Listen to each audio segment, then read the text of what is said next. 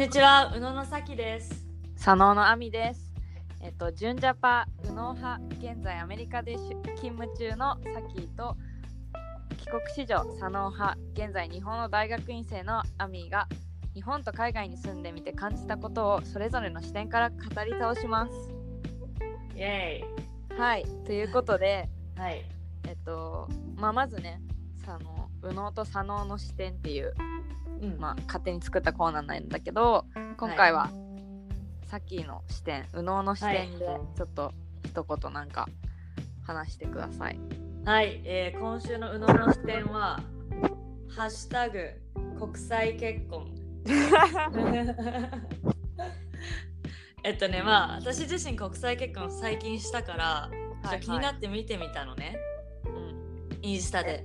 うんで、そしたらちょっとあまりにもキラキラした画像ばっかりが並んでて、例えば例えばどんな感じ？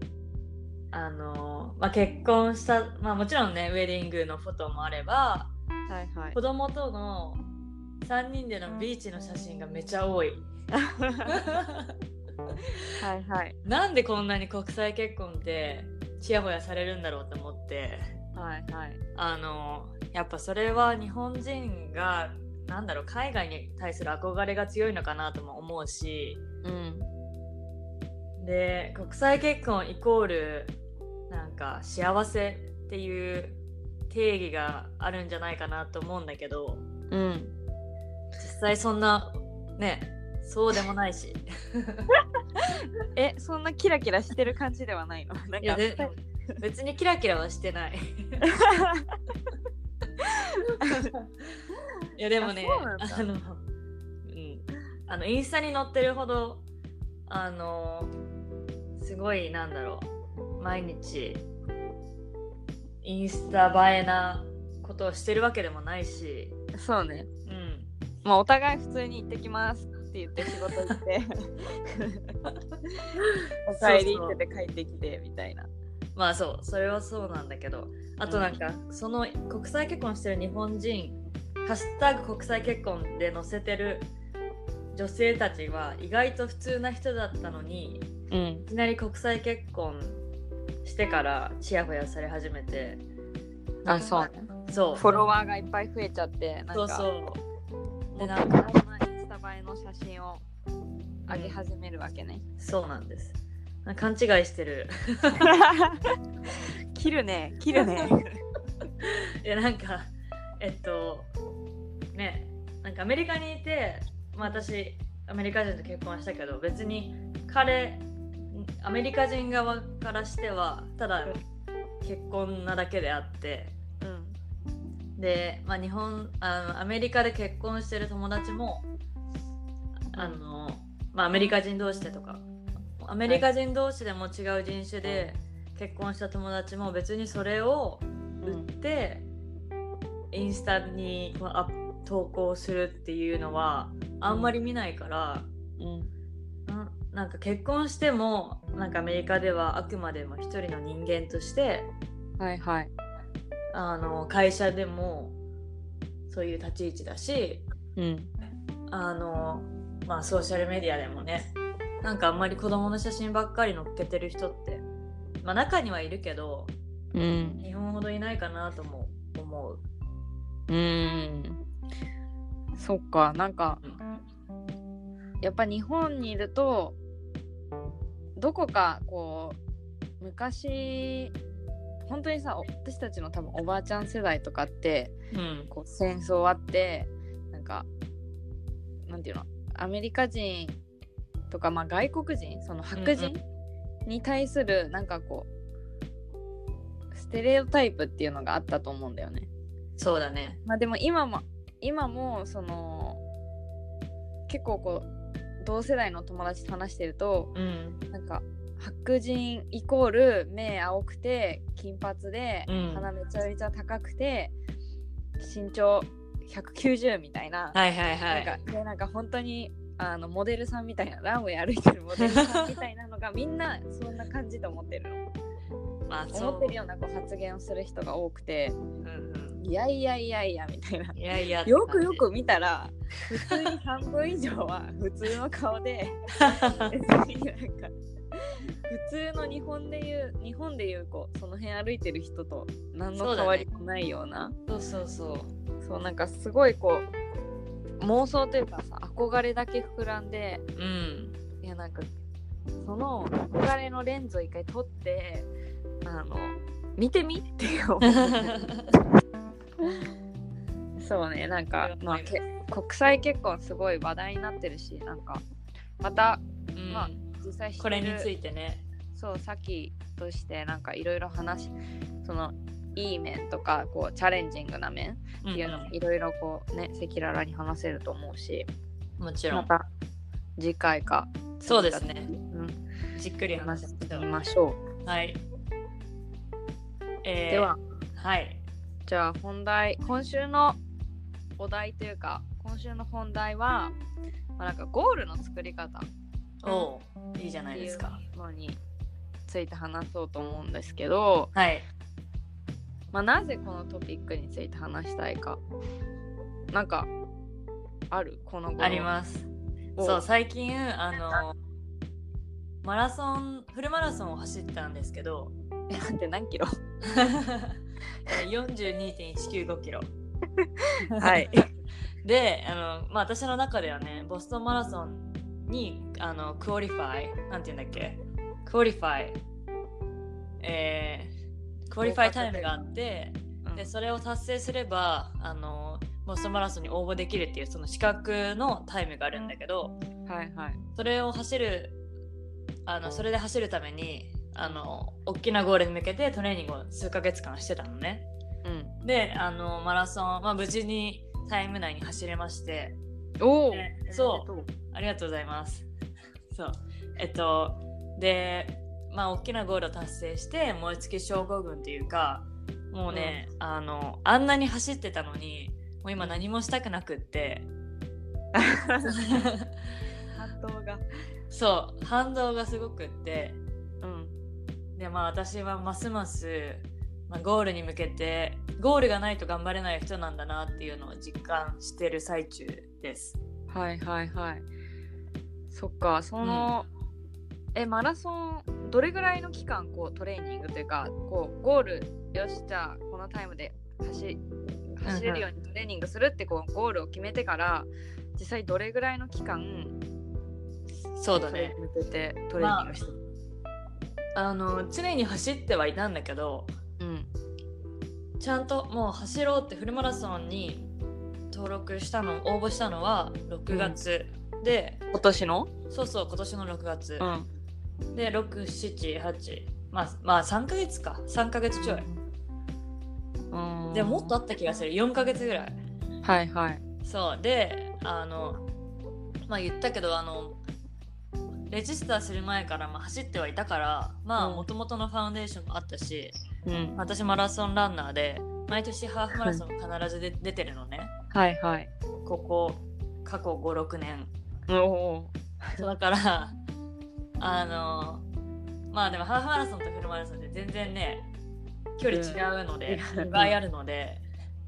でそれ、うん、タイムに向けてトレーニングするからそのうん。トレーニングスケジュールというかプランもあったし、うん。で周りの、まあ、ランニングカンパニーということで周りの人も経験者が多いからアドバイスもらったりしててうんそうだからゴールに向けてこう逆算してはいはい。4ヶ月前だからこれをする3ヶ月前だからっていうのはしてました。うーん。すごい。そんなマラソン走るのにそこまで結構なんていうのプランして予定立ててやんなきゃいけないんだね、そうですよ。ただねあの長距離走ればいいってわけじゃなくって、うん。まあ、もちろん最初の方はなんていうの長距離を走ることに慣れたりはいはい。なんかタイムよりも距離を伸ばす。うん。で次はちょっと速度を速めるためにスピードトレーニングをしたりとか。はいはい、そうそう、まあ、しかもその何,、まあ、何時間何時間何分以内にっていうねこう、うん。明確なゴールがあったからこそそういう風な細かいトレーニングができたんだろうね。そうだね。その通り面白い。えそもそもアミは、うん。あのゴール設定とかってしする？私もでも結構なんか私こうずっと海外で過ごしてきて、うん。で、まあ、中高も海外でうん。でなんか私が行ってたインターナショナルスクールとかまあインターナショナルなんていうの？日本のこ日本以外は基本的にそうなのかもしれないけど、結構なんか何においてもちゃんとゴールセッティングはしろっていう風にすごい叩き込まれててその例えば先ストが生からそうもうなんかそうなんかそのゴールについての授業みたいなのもあってへゴールセッティングの授業みたいな、まあ、どういうふうに？ゴールセッティングって言ってもさなんか一応なんかわかんないけど億万長者にななりますみたいななんかそういうこう ゴールじゃなくてちゃんとこう、あの達成できるゴールっていうのをちょこちょこ作ってってで大きな夢に向けてみたいなえすごい。教え込まれる授業があって日本では全くないそんな授業。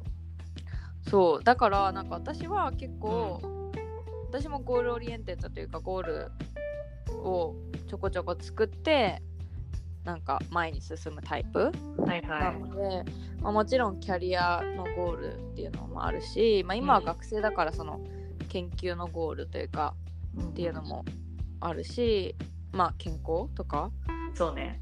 ねどんどん年老いていくだばかり まあその辺のそのフィジカルメンテナンスっていうのなんか自分の体の、なんかこうゴールとかもあるし、はいはいはいはい。あとはまあそのあのまあもちろんファイナンシャルそのうんお金の面とかっていうのももちろんそうね。あってそう、はい。短期中期長期どのゴールもまあ自分の中で一応セットセッティングはしてる。へー。ちなみにその、学校で習ったというかそれゴール設定するときに、具体的にどうやって設定した方がいいみたいなのは教えてもらえるの？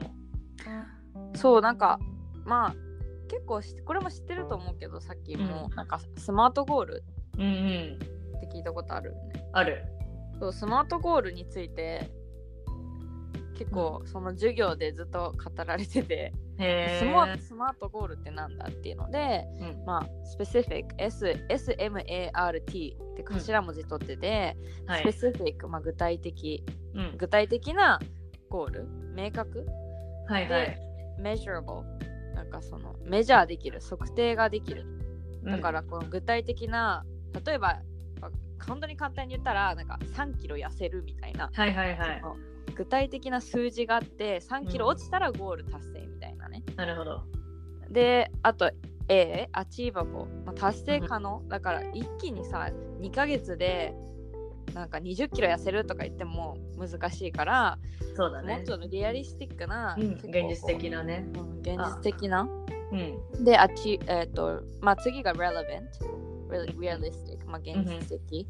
で、最後に time bound。だから、その、あの、1000万円貯めるって言って、いつまでにとか決めないと、いつもそうだらだらだらだらさ、なんか言っちゃうけど、まあ3年以内にとか言ったら、結構こう、それに向かって、なんていうの、頑張らなきゃいけないし、3年以内って決めてたらね、そうだね。もうちょっとこう具体的なゴールになるっていうので、スマートゴールについてはすごい叩き込まれて、うん。まあ、今でもゴール作るときはなるべくこれに沿って、なるほど。うん、してるかな。いいですそうね、なんかさっきはさっきそのゴール、まあ、さショートタームっていうかどミドルタームなのかな。その34ヶ月はい。それに向かって頑張ってたって言ったんだけど、ショート、まあ、ショートからミドルにタームのゴールにしか頑張れないタイプ。そうなんですよね。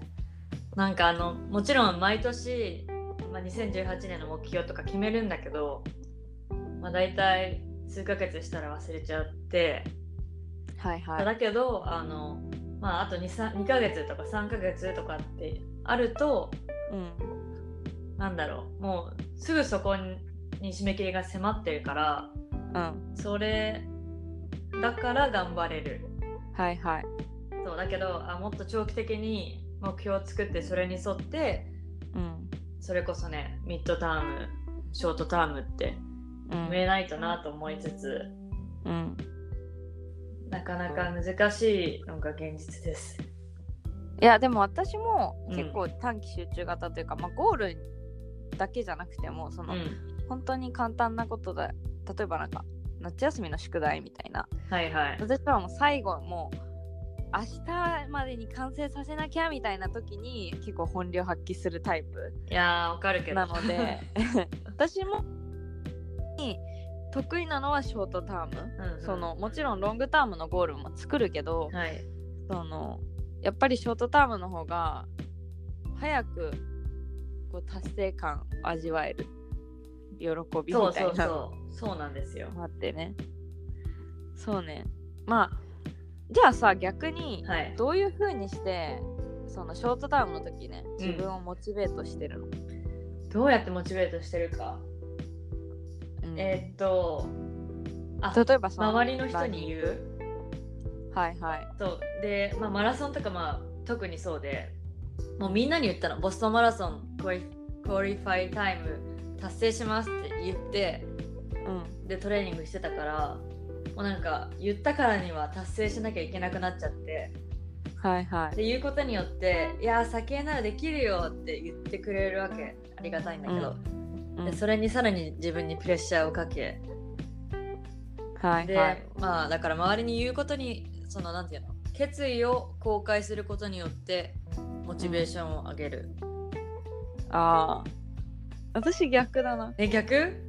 うん、私は絶対言わない。なんか、もちろん言った方がいいと思うんだけど、うん。その言って achieve できなかった時そのゴール達成できなかった時のー、うん。なんかこう多分自分が思い思いすぎなんだと思うけど、うん。なんかこう周りがさ結構あダメだったんだ、まあね。大丈夫だよとかさその慰めの言葉とか、はいはい。あとはなんか、まあ、 disappoint をするっていうのがなんか私はちょっと嫌なので、大学院受ける時とかも誰にも言わなかった、ねまあその親とかそう。先にも言ってなかったし。受かってみんなに言ってび超びっくりしたもん。そうだから。そうなんだ。え意外なんだけど。言わないタイプ。なんか言ってか言っても言わなくてもアミは達成できそう。何事も。いやいやいや。ガチのガチなゴールは言わないけどなんかそのあんまりシリアスじゃないやつ、はいはい。わかんないけどなんかこれ買いますとかそういうのは あれ欲しいみたいな。なんかあれ欲しいからそのためになんかお金貯金しますみたいなのは言う。はいはいはい。まあね。そうそうそう。えー、じゃあ今も実は隠した隠れたゴールがあるのかもしれない。いやそれはわかんない。で すそうか。そうね。まあじゃあもう年内今年うん。あと何ヶ月、2ヶ月？いや2ヶ月ちょい。ちょいっていうことで、はいまあちょうどねこれショートタームのゴールを作るのにはいい期間ではないかっていうそうだことでそうなんか年内に達成したいゴールとかってある？あります。作らない？そうだね作ろっか、うん。えっと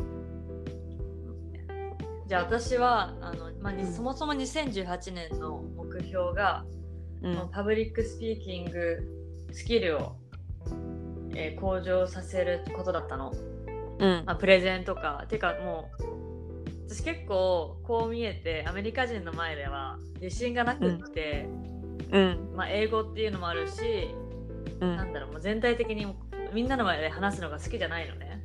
あでもダメなのは分かっててでアメリカってこう発言した者勝ちというか、うん。で public speaking すごい大切でで私もまあアメリカ来て6年目にもなるし学生の頃は、まあ、適当にプレゼンしてもまあ良かったけど、まあね、社会人になるとプレゼンスキルって評価評価のうちの一つにもなるし、はいはい。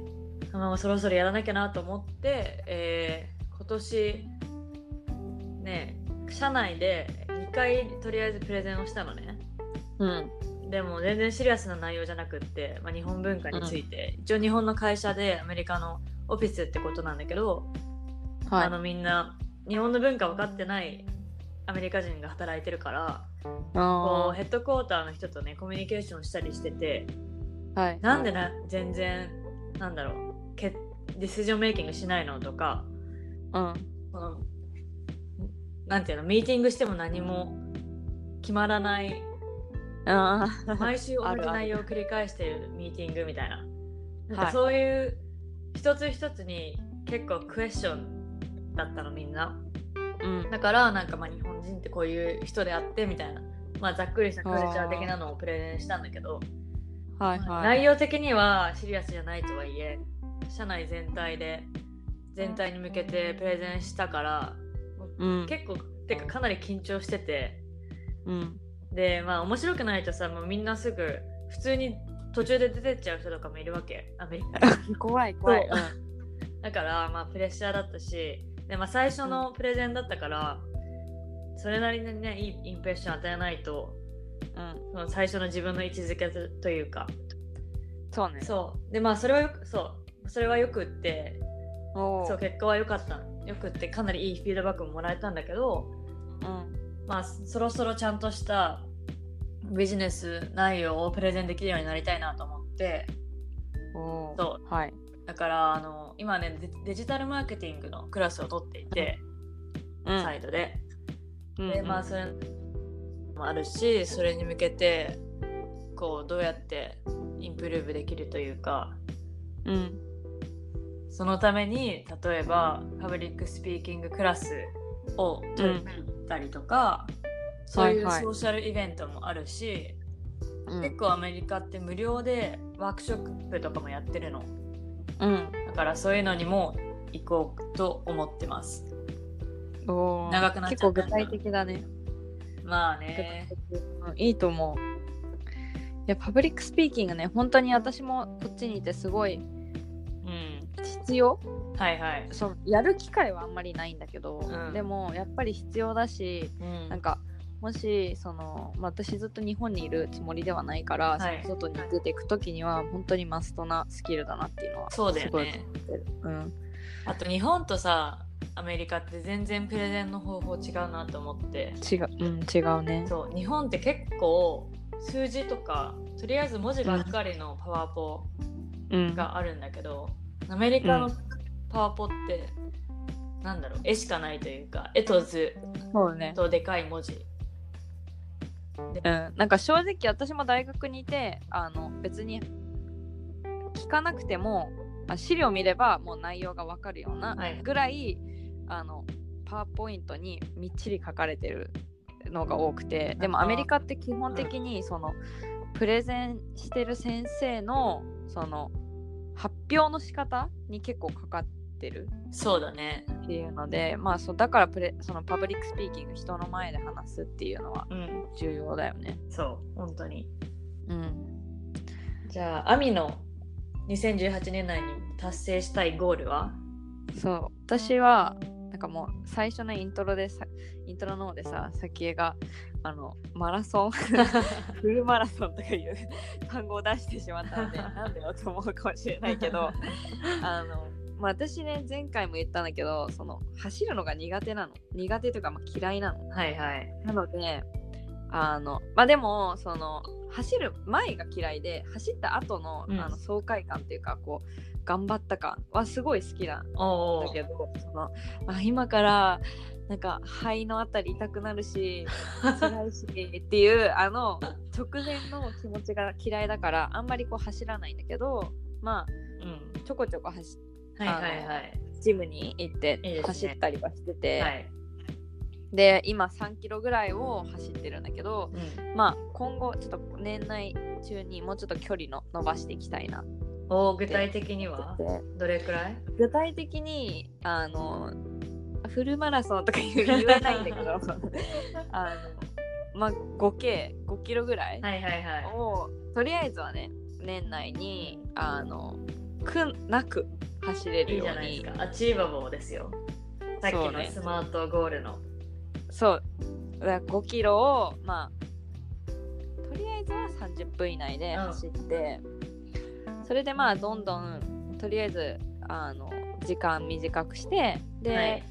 ある程度短くなったらまた距離伸ばすみたいなおいいですね。やっていこうかなと思います。はい、でまあ来年はあのー 5K のマラソンな地域のなんか、うん、マラソンみたいなのがあれば応募しようかなと。いやいいと思います。あのね私も、まあ、結構レースはいろいろ走ってるんだけど 5K が一番楽しいと思う。そうね、うん、あの普通に別にそんなマラソンみたいなガチじゃないからそうそう。なんか周りのこう雰囲気を楽しみながら走れる。かつちょっといつものジョギングより人多いぞぐらい、う。そうだねアアドレナリンも出るし。うん、なのでちょっとそれに向けて私はあの体作りといいじゃないですか。